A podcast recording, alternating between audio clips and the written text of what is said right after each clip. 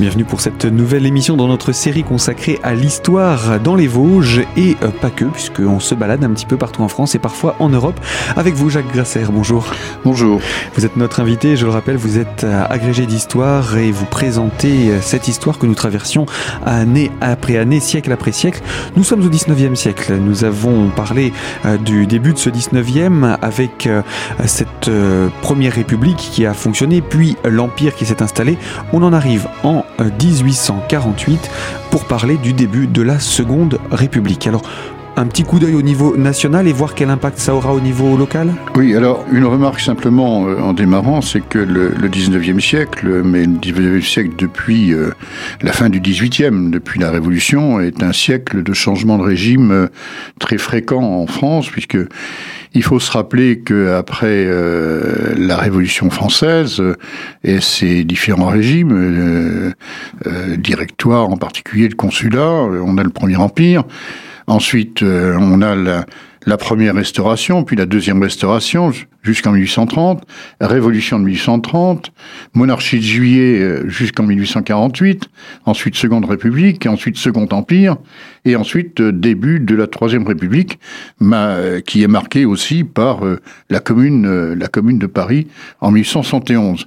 Donc on a quand même dans le temps, en moins d'un siècle, on a toute une série de changements de régime qui bouleversent quand même énormément à la fois la vie politique mais aussi la vie sociale et économique euh, du pays. Mhm. Donc voilà. Alors 1848, alors c'est une révolution qui est à la fois, on va dire, une révolution parisienne, hein, le, 24 février 1848, date au moment où Paris s'érige de barricades et où le roi Louis-Philippe et sa famille sont obligés de partir, de s'exiler. C'est une révolution à la fois française, mais surtout parisienne, une révolution européenne. Hein, c'est ce qu'on a appelé le, le, printemps des peuples. Et il y a des mouvements euh, insurrectionnels, euh, aussi bien euh, en Italie, en Allemagne en particulier, dans l'empire d'Autriche-Hongrie, ce qui va d'ailleurs amener des répressions relativement fortes et un exode de populations européennes, en particulier en direction des États-Unis. On peut dire que 1848 marque en Europe le début euh, de l'émigration en direction, euh, l'émigration massive, en direction du, Nouveau Monde. Alors, à Épinal, euh, bah Épinal, il se passe pas grand-chose, en fait. Euh, deux anecdotes en 1848.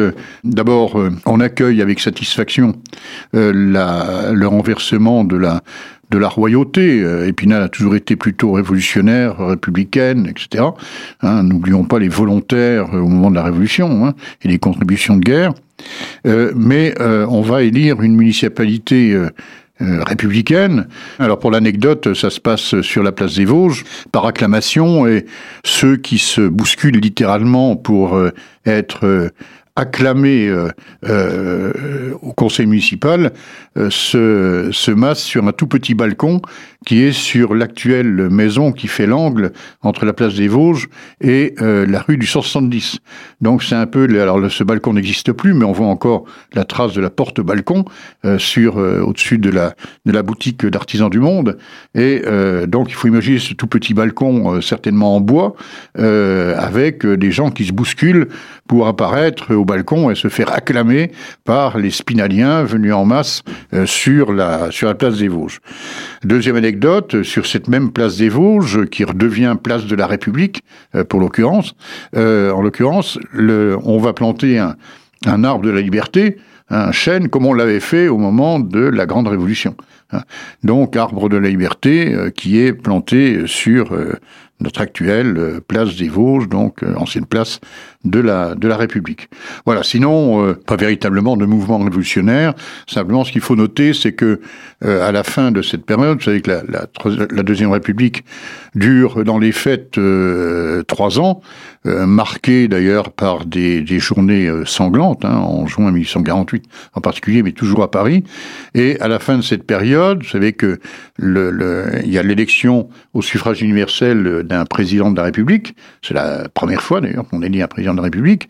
Et parmi les candidats, il y a Louis-Napoléon Bonaparte qui se présente.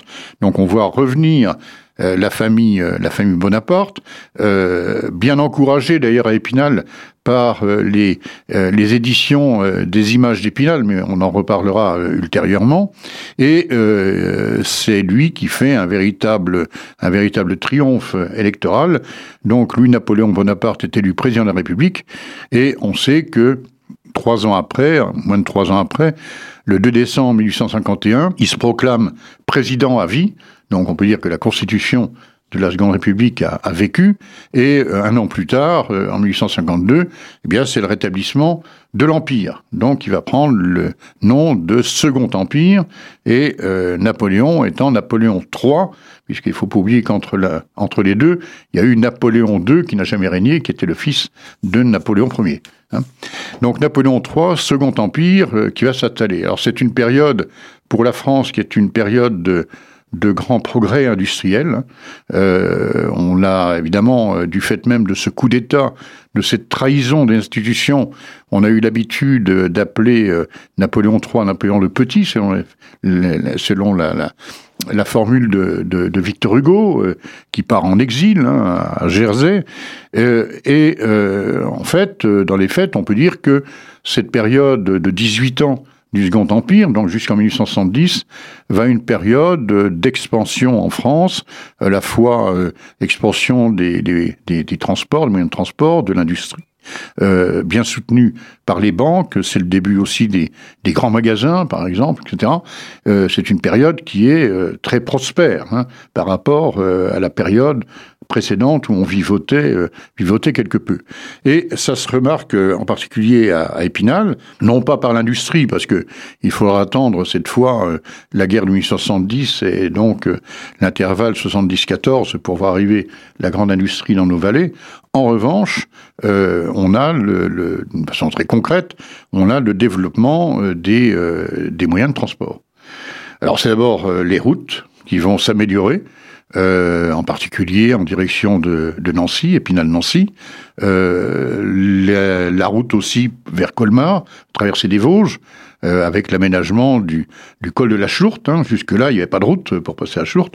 Donc on va on va percer les rochers, hein, la roche du diable, etc., euh, pour euh, tracer euh, cette route de montagne. Hein. Il faut imaginer les, les travaux, euh, chacun euh, qui passe par la choupe peut imaginer les travaux en grande partie à la main, qui a été le fait de, de, donc ceci dans les années 1860.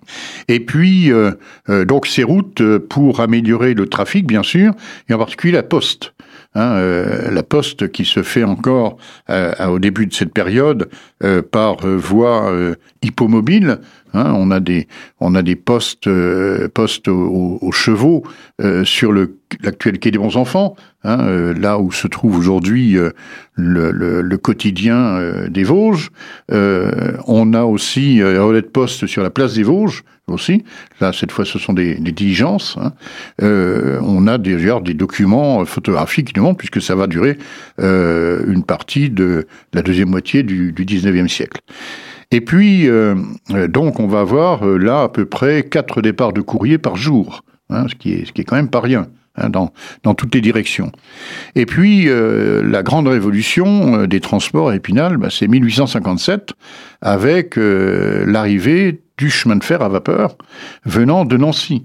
1857, euh, c'est l'inauguration de la gare d'Épinal, euh, gare en bois qui va être provisoire par Napoléon III, qui venait régulièrement, puisqu'il souffrait de la, ce qu'on appelait la maladie de la pierre, hein, des, des, problèmes euh, des, problèmes relativement douloureux, et il venait quasiment tous les ans à Plombières.